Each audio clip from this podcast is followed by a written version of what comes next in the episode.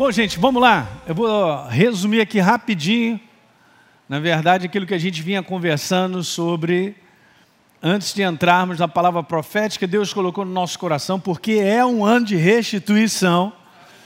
E a gente estava falando sobre alguns passos que nós devemos conhecer. Né? Lembra lá que a gente falou sobre ter consciência de que estamos convivendo com perdas e prejuízos e não achar que é assim mesmo.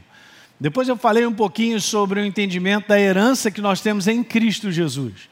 E nós fomos libertos de determinadas causas né, de prejuízo. Depois falei sobre a questão de fechar as brechas de legalidade que muitas vezes nós damos para o inferno quebrar. Paulo diz em Efésios 4, 27, não deis lugar ao diabo ali. E por último, eu terminei domingo passado falando sobre a importância de viver colocando Deus em primeiro lugar, né, na direção dele, fazermos as coisas debaixo de uma, uma, uma jornada sendo guiada pelo Espírito Santo de Deus. Legal? Beleza, guardou? Bota no teu coração, medita sobre isso, porque lembra o versículo que nós usamos, estava falando sobre retorne é a nossa parte, a estar no centro da vontade de Deus e caminhar com Ele. Então aí nós vamos ver restituição em cima de restituição em áreas da nossa vida tremendas. Eu creio nisso aí então está feito. E Deus já falou conosco. Agora vamos embora voltar aqui. Eu estava usando esse texto e vou continuar porque ele é muito rico e tem várias áreas.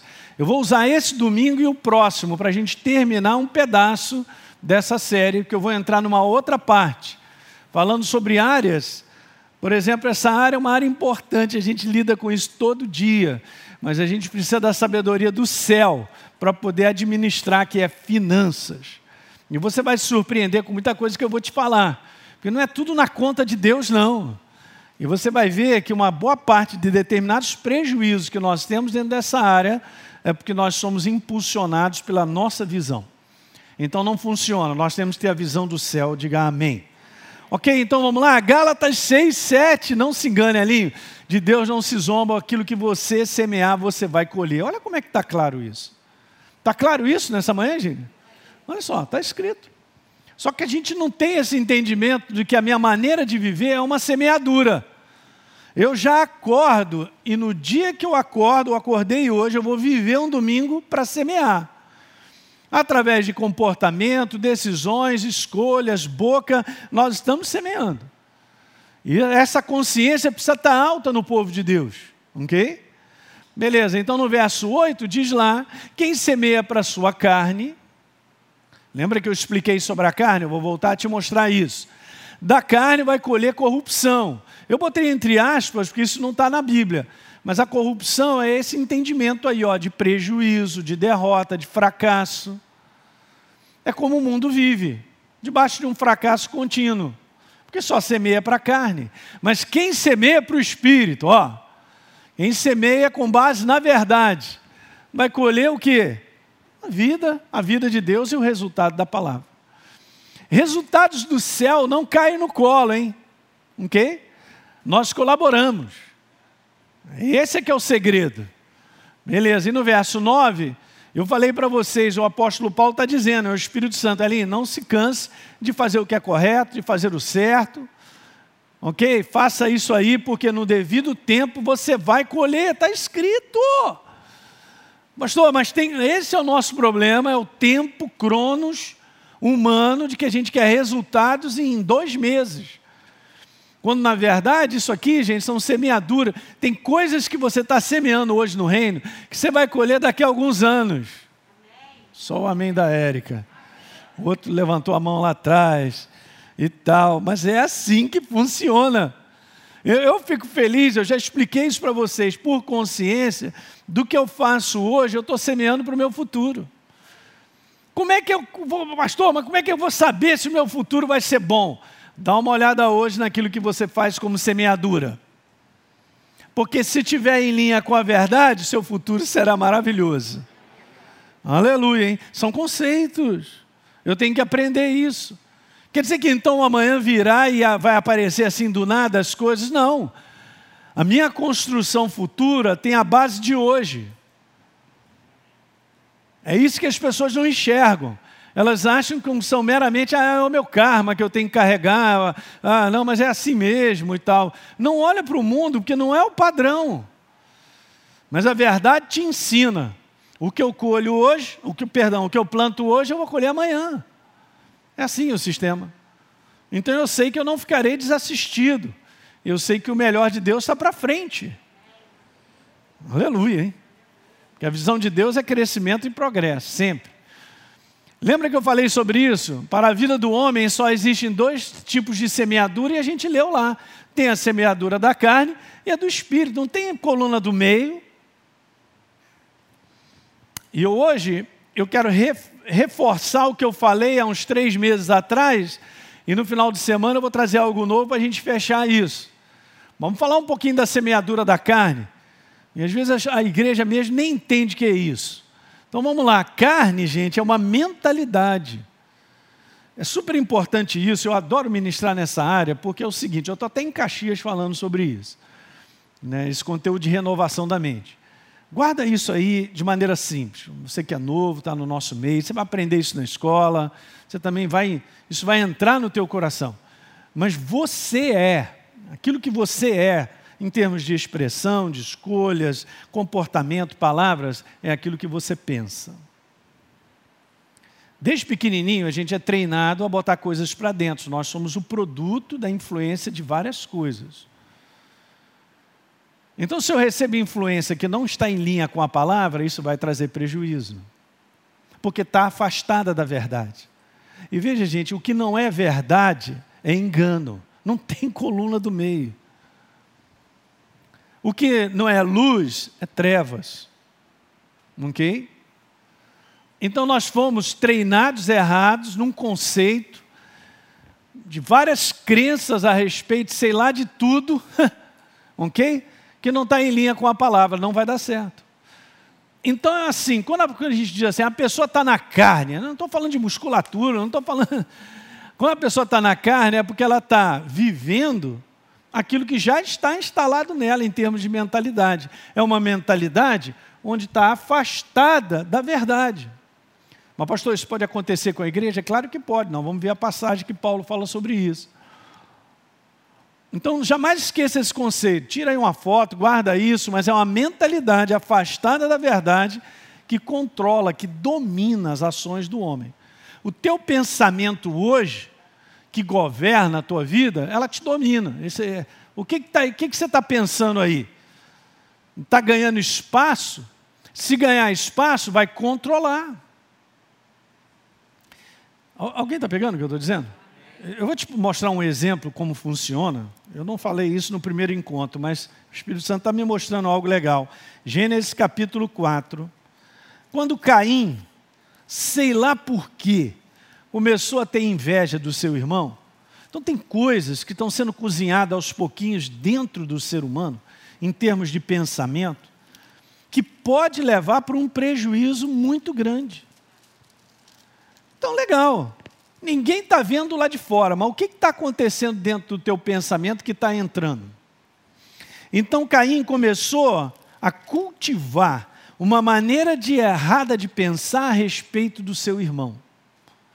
Eu posso cultivar uma maneira errada de pensar a respeito de finanças, a respeito de um outro relacionamento, de situações.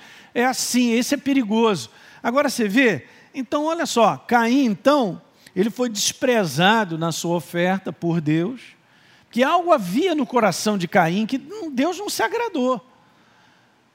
Olhem para mim, o ser humano é um ser espiritual. O ser espiritual que Deus criou é um ser pensante. Você não pode separar o teu pensamento de quem você é. É isso aí que nós somos. Um ser espiritual pensante.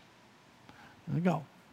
Então tinha coisas dentro dele que Deus não estava se agradando da sua maneira de pensar, das suas conclusões, sei lá, de uma mentalidade que ele estava deixando entrar. Aí olha só, Deus ele olhou para Caim e perguntou assim no verso 6: por que, que você anda irado, cara? Mas Deus já sabia, porque Ele conhece tudo dentro de mim e de você. Os pensamentos não chegaram, Ele já está sabendo. Nem a palavra não saiu na minha boca, Ele já sabe o que eu vou dizer. Uau! Não tem como esconder de Deus, né, pastor? Nada. Ok, eu estou falando com base no Salmo 139, tá? Beleza. Então, olha, olha só, presta atenção. Por que, que você está irado? Por que, que o teu semblante ele caiu, cara? Tá estranho essa tua cara, hein? Tá meio capeta, não tá não? E agora, cara, aí você vê como é que são as coisas, né? Deus olhou para ele e já sabia, esse negócio não vai dar certo. Mas ele não viu nos olhos, na aparência. Esse aqui é um detalhe bacana. A nossa aparência é o resultado do que está dentro. Você já viu que pessoas que estão debaixo de muitas coisas negativas, elas têm um semblante caído mesmo. Muitas situações que levam ao desespero, levam ao desânimo, levam à insegurança, o próprio semblante da pessoa já está dizendo. Incrível, cara. Mas também no livro de Provérbios está dizendo: a alegria do coração aformoseia o rosto, cara. Por que vai pagar aquela cirurgia? Para dar uma melhorada? Se você pode andar com a alegria do Espírito Santo, a formosa, hein? Ah, mas eu não gosto do meu nariz. Cara, Jesus gosta, Ele ama o teu nariz.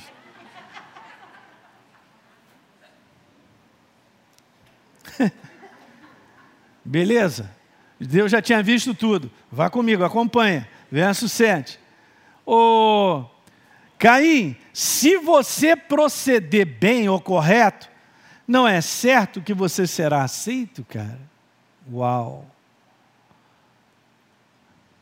Estava sendo cozinhado no coração dele, não, tal, e o negócio cresceu, aquela mentalidade, aquele negócio foi crescendo e dominou, não, vou passar o cerol no meu filho, no meu irmão. Olha só, aí Deus fala assim: se todavia você proceder mal, Deus está falando aqui sobre procedimento. Olhem para mim. Meu procedimento tem base no meu pensamento. É com base no meu pensamento que eu procedo. Não tem como um procedimento acontecer sem primeiro estar tá instalado na forma de pensamento. Uou! Em qualquer área, hein, gente. É perigoso esse negócio. Que eu vou cozinhando determinadas coisas, quando eu ver, eu vou lá para o crime. Eu vou para o erro. Mas isso foi cozinhado antes, na forma de pensar. Cresceu, ganhou espaço, te dominou.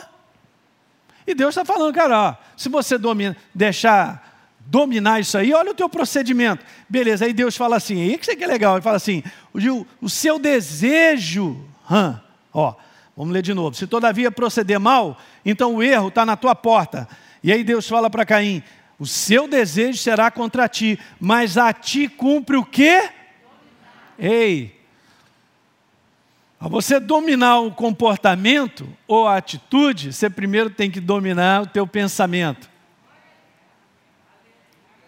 É por isso que esse é o tema é o tema mais importante da, da nova criação, é a renovação contínua da minha mentalidade para eu ser transformado pela verdade. Porque em muitas situações eu uso a verdade para cortar as ciladas do inferno de engano, na maneira de pensar para me dominar. Ele faz isso muito bem até a pessoa ah, se comportar como ele quer. Ele foi influenciado por Satanás e quando então toda essa influência dominou, ele foi lá e acabou com Abel. Mas Deus falou: cumpra ti dominar. Não, eu vou me amarrar no poste, pastor, para não fazer besteira. Não funciona. Se você não trabalhar a sua mentalidade, você não mudará o comportamento, nem as palavras que saem da nossa boca. O domínio é um domínio de simplesmente de troca. É por isso que fala sobre renovação contínua com a palavra, com a verdade, para que você ande governado pela maneira do céu pensar. Isso aqui é Deus e Ele é o pensamento. Vai explodir? Uau! É o pensamento, igreja, presta atenção. Se esse pensamento te governa, teu procedimento será uma semeadura para o Espírito. Está claro isso aí? Não é importante isso, gente? Então a carne é uma mentalidade. afastada da verdade, controlando as ações do homem. Então, a ação do homem nada mais é do que aquilo que está instalado na sua mente. Então, o homem, depois da queda, ele passou a ser escravo desse homem exterior. E ele vive pela sua carnalidade, é o mundo. É como o mundo vive. Não tem verdade, eu não posso esperar nada diferente. Então veja, agora a gente pode chegar lá, 1 Coríntios, Paulo falou, porque ele viu a igreja assim. Ó, quando Paulo escreve aqui para a igreja de Coríntios, preste atenção, Paulo fala, ele escreve de um lugar chamado Éfeso. E ele já estava em Éfeso mais ou menos uns sete a oito anos, segundo a história. Então, beleza, ele iniciou uma igreja, aí beleza, foi para Éfeso, nesse tempo de ficar em Éfeso e viajar para Éfeso, depois escrever para lá, leva esse tempo. Aí ele diz assim: irmãos, eu não pude falar como a espirituais, maduros na fé, ok? Mas como a carnais, como crianças em Cristo. Então, deu, deu uma definição para aquele que é nova criatura e é carnal, ele é criança. Hum, interessante, né? Aí ele diz assim: ó, eu dei leite, né? Porque vocês não podiam receber alimento sólido. Mas de fato vocês ainda estão, não estão em condições de receber alimento sólido. Por quê? Porque ainda vocês são, ainda, diga ainda. Ainda vocês são carnais. O maior problema da igreja, gente, deixa eu falar para vocês. O maior problema da igreja é a infantilidade. É a meninice de maneira contínua. A maior parte do. Meu Deus do céu, é triste, mas é isso. A maior parte do povo de Deus sobre a face da terra não cresce fica nessa infância. Então são, controla são controlados pela carnalidade. Esse é o problema que queima o nome de Jesus. Você sabia que você é uma nova criatura? Quando você sai de casa, você é um representante do céu. A Bíblia declara que eu sou embaixador, 2 Coríntios capítulo 5. Se eu sou um representante do céu, não tem como dizer assim, não, Jesus não está nessa parada, sou eu que estou mesmo, eu estou cheio do diabo vou acabar contigo. Jesus, fica de lado aí, não tem jeito. Ok? Então nós representamos o céu. Então, se eu faço besteira sobre a face da terra, eu estou queimando quem? Estou queimando Jesus. Estou queimando o céu. Alguém está entendendo isso aí? Beleza, a gente tem que ter consciência, né? Ele é a cabeça, eu sou o corpo. Não tem como. E aí, no verso número 3, Paulo então ele descobre, ele entende por que, que eles são ainda carnais, por quê? Porque no meio de vocês tem inveja, tem divisão, e Paulo ainda faz a pergunta: então, vocês ainda são carnais e estão agindo como mundanos, cara? Não estão sendo carnais e agindo como mundanos, como o mundo? E aí, olha, na Bíblia Viva, vou passar logo para o verso 3, diz lá assim: vocês são controlados pelos seus próprios desejos, não pelo de Deus. Vocês ainda, de novo, ainda são crianças, lá no finalzinho que só querem fazer a sua própria. Olha só, na Bíblia amplificada, o finalzinho. Fazendo a pergunta de Paulo: não estão sendo carnais, comportando-se segundo os padrões mundanos, olha, como mero homens não transformados? Porque não tem diferença nenhuma. Paulo está falando de um padrão de comportamento, então eu posso ser criança e eu posso ser o que? Maduro. Ou então, adulto. Então, legal, o que, que marca a diferença? A diferença é o comportamento. E nós sabemos, eu não posso esperar de uma criança de 4 anos um comportamento de 20 anos de idade, 22, 23 anos de adulto. Paulo escreve assim, você pode ler lá comigo? 1 Coríntios capítulo 11, capítulo 13, verso 11, perdão. Capítulo 13, verso 11. Aleluia, hein? Nós estamos aprendendo, gente. Estamos crescendo. Diga, eu estou crescendo. É isso aí. E nós estamos saindo da meninice. Né?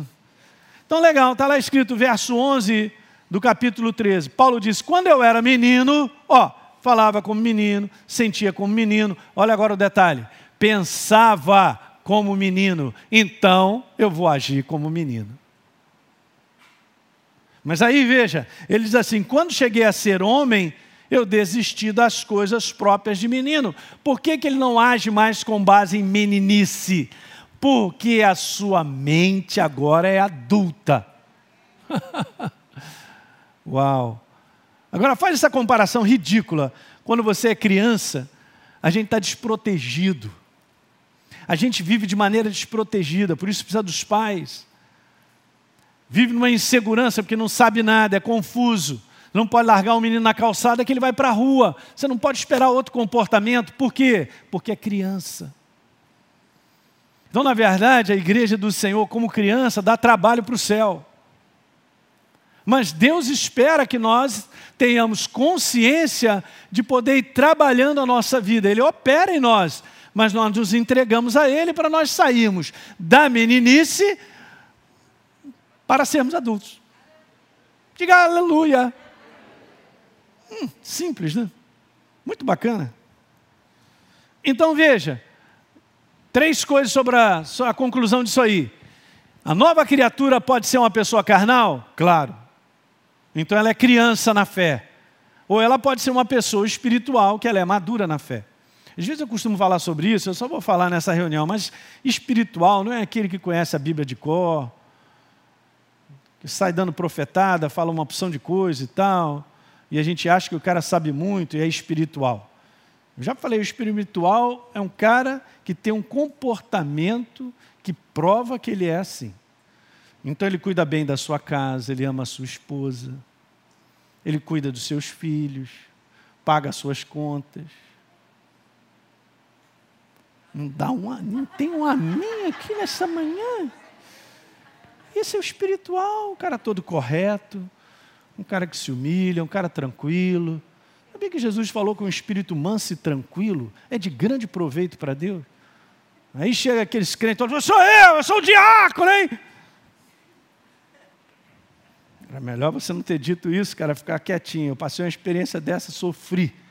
Dentro de um ônibus, há muitos anos atrás, ainda novo, indo para retiro. A Polícia Rodoviária Federal para o ônibus. Por que para o ônibus? Porque era um baita de um pirata. Documentação imprópria, e eu lá sentado lá atrás. Daqui a pouco a polícia, cara, todo legal, o, o guarda da polícia rodoviária falando direitinho, rapaz. Aí se levanta um sujeito lá, só sabe com quem está falando? Para a polícia. Eu sou o diácono fulano de tal. Falei, rapaz, a minha vontade era sair pela janela e ir, pra, ir de, a pé para o retiro. E o cara educadamente passou-lhe um sabão, rapaz. Aí você vê. Uma criança que é isso aí que a queima o nome de Jesus, cara. Uma pessoa espiritual, ela tem responsabilidades. Ela não foge de responsabilidades. Eu vou parar. Vamos continuar aqui do. Vou te falar mais uma coisa. A segunda, espiritualmente, Paulo diz que é necessário nós sairmos e crescermos, porque ele esperava. Ele tinha expectativa de falar com uma igreja já amadurecida, mas ele viu pelo comportamento que eles ainda estavam crianças.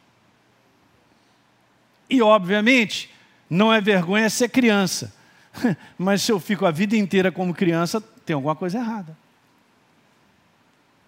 E essa é uma parte, gente, que eu quero falar para vocês que Deus ele não vai fazer por você, porque eu preciso me entregar para que Ele molde a minha vida e me transforme.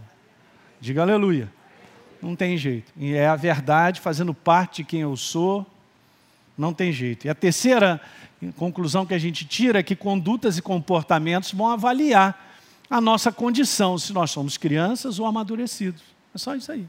Então você olha o padrão de uma pessoa, de como ela vive, a sua maneira de conversar, as suas atitudes, comportamentos e escolhas, você vai ver se esse é um padrão maduro ou se esse é um padrão criança.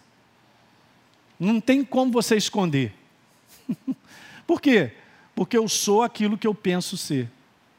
Então, se eu não tenho sido transformado pela verdade, e a verdade não tem ganhado espaço dentro de mim, não adianta, o meu padrão vai ser um padrão de criança, em termos de comportamento. Quem está pegando isso aí? Gente, estou te falando, essa mensagem é libertadora. Ok? Porque a gente vai aprender. A maior parte do povo de Deus não sabe nada sobre isso. Porque a questão toda é que Deus sabe que eu e você, nós precisamos aprender. Se nós vamos crescer, precisamos aprender. E de um modo geral, por tradição e religião na igreja, é assim. As pessoas então apontam o erro da pessoa, prega pecado, bate, torce, o cara sai. Como é que foi a reunião? Ah, eu tomei uma surra do pastor. Ele abriu a boca, me deu umas cajadadas e tal. Tudo errado. Você vai fazer isso com teu filho? Todos nós aqui erramos. Vou levantar minhas duas mãos. Legal? Todos nós erramos. Mas se você é uma pessoa sábia, voltada para Deus, você aprende com o seu erro. Porque a verdade te ensina. E o que é importante é isso, que Deus vai me ensinar a não fazer errado. E é isso que nós precisamos. Nós temos que ensinar a igreja a não fazer errado. Por isso que a gente está falando sobre esse assunto. Ah, pastor, eu tenho problema. Você não tem problema, é a sua mentalidade. Se você é renovado continuamente com a palavra e permite que ela ganhe espaço em você, ela te controlará. Você verá que o teu comportamento é do céu. As coisas, pastor, eu estou mudando, porque olha, já não está saindo mais aqueles marimbondos da minha boca. Claro. Porque você está sendo renovado na palavra. E lá dentro o negócio começa a arranhar. Você não sente mais aquela força daquela impulsão daquela influência, o impulso da carne te agarrando e te dominando. Por quê? Porque você está sendo controlado pela verdade na sua maneira de pensar. Diga aleluia! Glória a Deus! A esperança no ser humano até parece que Jesus vai para a cruz sabendo que nós somos seres imperfeitos. Ué? Mas nós temos que aprender com ele. Deu para pegar? Então, legal, uma pessoa que nasceu de novo e no decorrer do tempo ainda vive de maneira carnal, é uma pessoa onde a influência, diga influência, a influência da verdade na mente do seu espírito é praticamente nula. Por quê? Porque o padrão de viver ainda é um padrão antigo, como eu vivia antes de ser nova criatura. Eu penso, eu acho, é assim que eu aprendi e tal. Gente, nós chegamos até Jesus formados por conceitos que outros nos influenciaram. Tem tradição familiar nisso, tem tradição de religião, tem, tem faculdade, que mais? tem colégio, tem colegas, tem pessoas com quem a gente anda e tal. Aí nós chegamos naquele padrão.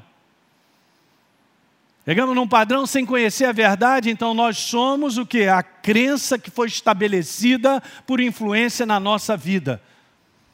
E a gente gostou dela. Então, beleza, está bom assim mesmo. Só que agora nós encontramos o padrão, aleluia, chamado verdade, né?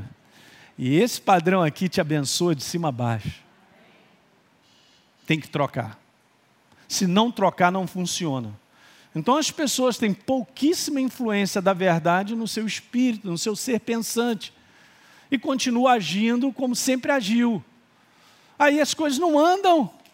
Ah, mas eu estou na igreja, pastor. E parece, eu já vi gente falar isso para mim, pastor, eu estou na igreja há não sei quantos anos, e parece que a minha vida está pior. Eu falei, tem alguma coisa errada. Para começar essa declaração é a total falta de consciência de que você é uma nova criatura e que o Espírito Santo habita na tua vida já podia já cair de joelho e agradecer, que você fechar os olhinhos, você vai direto para o céu. Não tem menor consciência, fala daquilo que não entende. Está completamente coberto de uma mentalidade carnal, de uma maneira antiga de viver, como se Deus ele fosse apenas um supermercado para me dar as coisinhas. Ele cuida de mim. Aleluia, Aleluia hein? Uau, Ele é Deus. Ele é a verdade precisa estar dentro de mim, instalado na minha maneira de pensar. Porque eu vou agir com base na verdade. Ah, pastor, eu tenho dificuldade de praticar a palavra. Eu sei, porque a palavra não está dentro de você. Mas quando você se abre e você começa a pegar esse livro e a comunhão com Deus, ele começa a fazer parte de quem você é, você vai agindo com base na verdade, você vai só se fortalecendo. Quatro características básicas da carne: picanha, fraldinha, Brincadeira, né? Só para soltar um pouquinho você aí. Características básicas da carne. Primeiro, gente, simples, ó. Vamos lá? A característica primeira, a carne é um modo de pensar contrário ao espírito recriado em Cristo Jesus. Você vai ver depois comigo que eu vou te mostrar várias passagens. Paulo falou assim: não ande mais na vaidade do teu pensamento, você tinha ali como gentio, teu, na inclinação carnal da tua maneira de pensar. Não ande mais, porque você é nova criatura.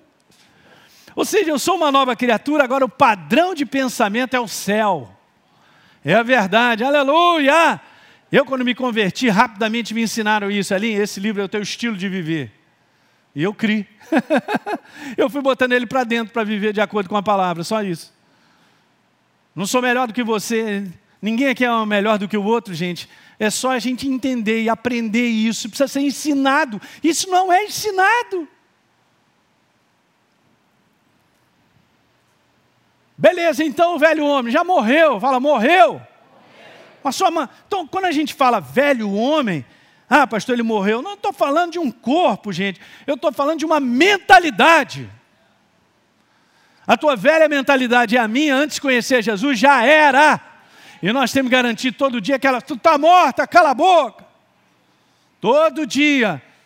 Eu preciso me encher para que o pensamento da verdade governe. E eu exerço um domínio sobre o velho homem, a sua maneira antiga de pensar. Diga aleluia. Gente, se vocês não fizerem isso, eu estou enfrentando e estou vendo coisas aí, situações, eu e a Deise também estamos vendo as situações que acontecem aí, de pessoas que são do Evangelho há anos, pastores, destruindo as suas famílias, porque estão sendo governados pelo padrão antigo de pensar, pela carnalidade, e não enxergam isso na frente, destruindo filhos, não enxergam, não enxergam. Você está entendendo o que eu estou falando? Estou nervoso, não. É sério o negócio. Não enxerga. Porque está agarrado num sistema humano de pensar, num padrão do velho homem, e é uma nova criatura, nem sabe que o Espírito Santo está nele. Uau, misericórdia, hein, pastor? É misericórdia. Porque o problema não é eu e você fazer errado, é as consequências quem está ao meu redor. É verdade, é verdade. Aí vai todo mundo sendo derrubado, igual dominó. Brum. Já falei para vocês, casais aqui que têm filhos, você que tem filho aí na Cadequires, agora é o momento. Então eu preciso falar nessa reunião. Não falei isso na outra, não. Vocês são a porta de legalidade da casa de vocês, cara. O padrão de vocês viverem vai abalar os filhos ou vai construir os filhos, cara. Então pensa bem antes de fazer besteira.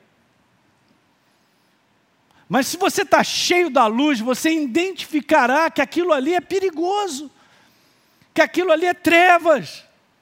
E a força do Espírito Santo com a palavra encherá você para você dominar a inclinação da carne, a destruir relacionamentos. É muito triste, cara. Dá vontade de dar uma surra num fulano de tal desse, para acordar nós não estamos falando, gente, de gente que está no mundo que não conhece Jesus. Estamos falando de gente que conhece Jesus desde pequenininho. Fala aí para mim.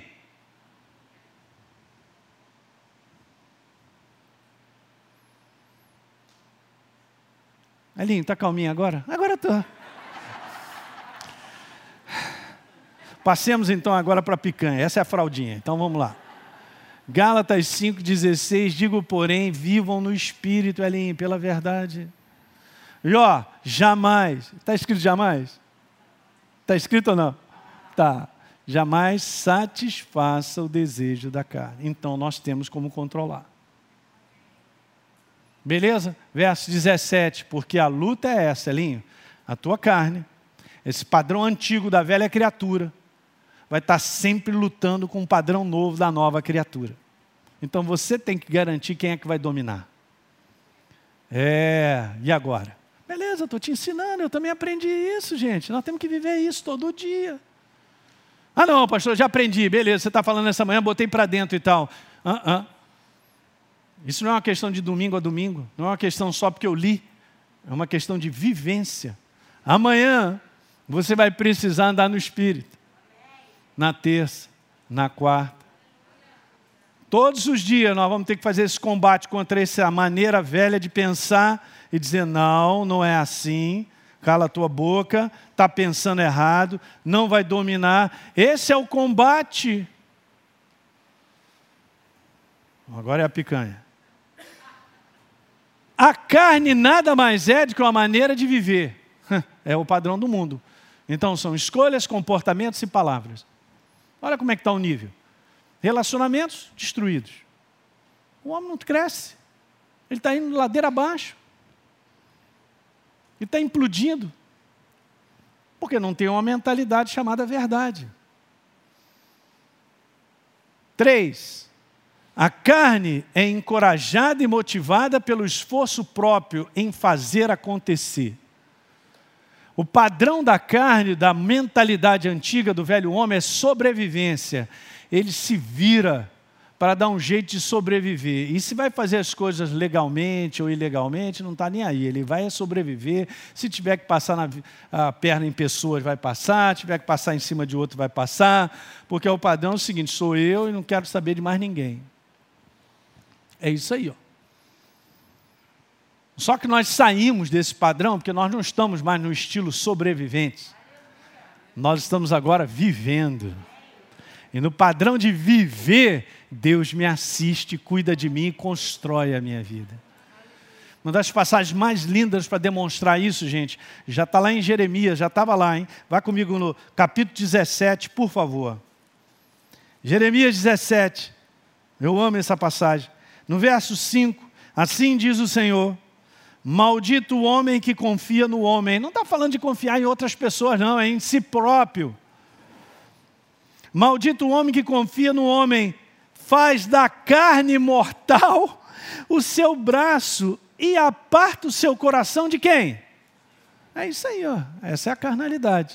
Está tá a parte da verdade de Deus do coração de Deus. Agora então, olha a comparação que a Bíblia nos mostra no verso 6. Será como um arbusto solitário no deserto, não verá quando vier o bem. Olha só, gente. Antes, morará nos lugares secos do deserto, na terra salgada e inabitável. Fala aí para mim.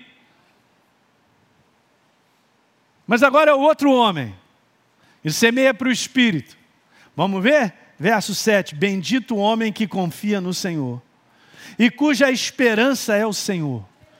Ele vive pelo padrão da verdade. Olha só agora a comparação, porque ele é como a árvore plantada junto às águas, que estende as suas raízes para o ribeiro e não receia quando vem o calor, mas a sua folha fica verde. E no ano da sequidão não se perturba. Olha só, gente nem deixa de dar fruto. Completamente diferente. Sabia? Essa aqui é uma relação muito direta com o Salmo número 1. Vou te dar um dever de casa. Essa semana, medita no Salmo número 1. Foi dado, hein? O anjo já escreveu. Vai, vai conferir contigo, hein? Salmo número 1, pequeno. Dá uma lida. Fantástico. Essa é a característica. E a quarta e última, A carne está sempre buscando uma identidade e propósito e nunca encontra. claro. Porque ela está debaixo de uma cegueira, ela não está debaixo da luz, você só enxerga na luz. Quanto mais você anda com Deus e a verdade vai fazendo parte de quem você é, Deus descortina o propósito pelo qual você vive. E você sabe no teu coração qual é a tua identidade. Aleluia! Você não tem crise de identidade. É, essa é uma palavra comum nesse mundo, né, pastor? O pessoal está cheio de crise e tal, tentando pensar quem é, não é, será que sou, não sou, aquilo outro. Se você anda com Deus e permite que a verdade te enche, você não tem crise, você sabe quem você é. Você sabe quem Deus é, você sabe quem você é, e você sabe qual é o propósito pelo qual você está sobre a face da terra. Aleluia! Olha o padrão do mundo, gente. Hoje a pessoa acha que é, amanhã já não acha que não é. Hoje acha que é isso, amanhã já acha que é aquilo. E assim vai. É um ser mutante de pensamento, isso só traz desgraça. Sabia? Tem uma geração hoje que não tem firmeza, não tem propósito, porque ela só quer viver daquilo que agrada a ela, do que é bom, que é gostoso. Falou que vai ter dificuldade, ou vai ter que fazer um percurso difícil, não quer, desiste fácil.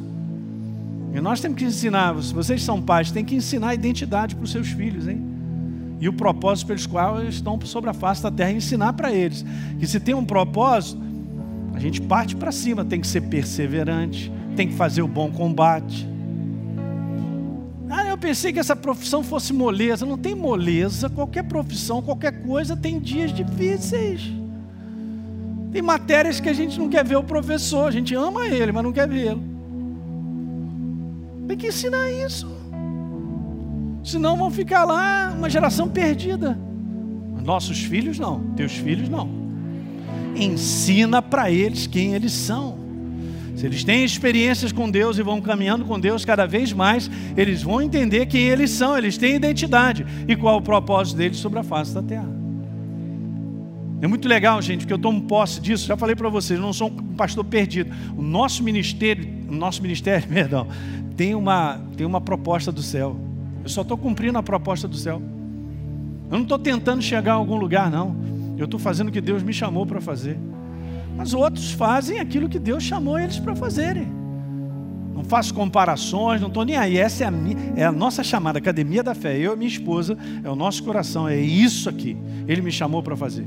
E eu estou concentrado, eu estou vendo isso perfeitamente. Estou olhando ali, ó, só estou correndo atrás, estou de olho. Eu não estou escuro, não estou perdido, eu não sei como é que vai ser.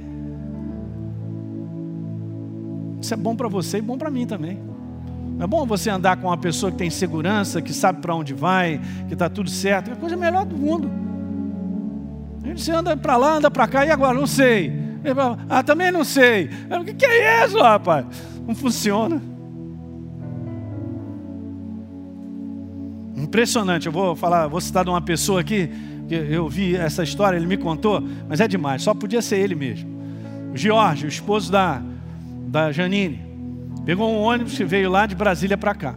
Aí o ônibus vem tendo problema de freio ao longo do tempo, aí se atrasou a viagem e tal. E ele só de olho, vendo, né? Descia, olhava o motorista, a conversa, ele ali na dele e tal, e o ônibus cheio de problema de freio. Aí eles vão descer o quê? A Serra das Araras, uma serrinha tranquila, umas curvinhas fáceis, né? Beleza e tal. Aí, olha só, olha só. Aí você vê o cara que tem visão, né, cara? Ele não está perdido, né? Ele não é mais um ali. Olha, olha o espírito de atitude que ele tomou. Beleza. Pararam no lugar. Aí chega um outro ônibus da mesma empresa, mas sentido contrário, ou seja, já tinha subido a Serra das Araras e agora ia embora. Não tem mais perigo de serra, esse negócio todo. Ele chegou para o motorista que estava jantando e falou para ele: Cara, olha só, a gente vem nesse ônibus com um problema de freio esse tempo todo. Não dá para você ligar para a empresa e a gente trocar os ônibus, porque o ônibus que subiu agora não tem problema nenhum. É segurança para você, para mim e para todo mundo a gente descer com um ônibus que não tem problema de freio. Para o motorista parou de comer, olhou para ele. Você tem razão. Ele foi, ligou para a empresa, a empresa falou: não, bota, troca, tira as malas de um ônibus, tira para o outro. Fala se isso não é domínio e controle, está ali, ó, ligado, olhando, pensou nele, mas nos outros também, gente. Por isso que é bom demais esse menino, é militar, eu gosto de militar. Ele pensou em algo que ninguém pensou, nem motorista, nem empresa, porque a empresa já sabia que o ônibus não estava como não estava legal. Você entende essas claridades, essas coisas todas, de ter firmeza, de propósito? Isso vem porque você anda com Deus, cara. Você andar com Deus, você não vai ser governado pela insegurança, pelo medo, pela confusão. Você não vai andar confuso de forma alguma. Você vai andar na claridade. Para-brisa limpo. Vamos embora ficar de pé. Aleluia. Uh, glória a Deus. Deus é maravilhoso.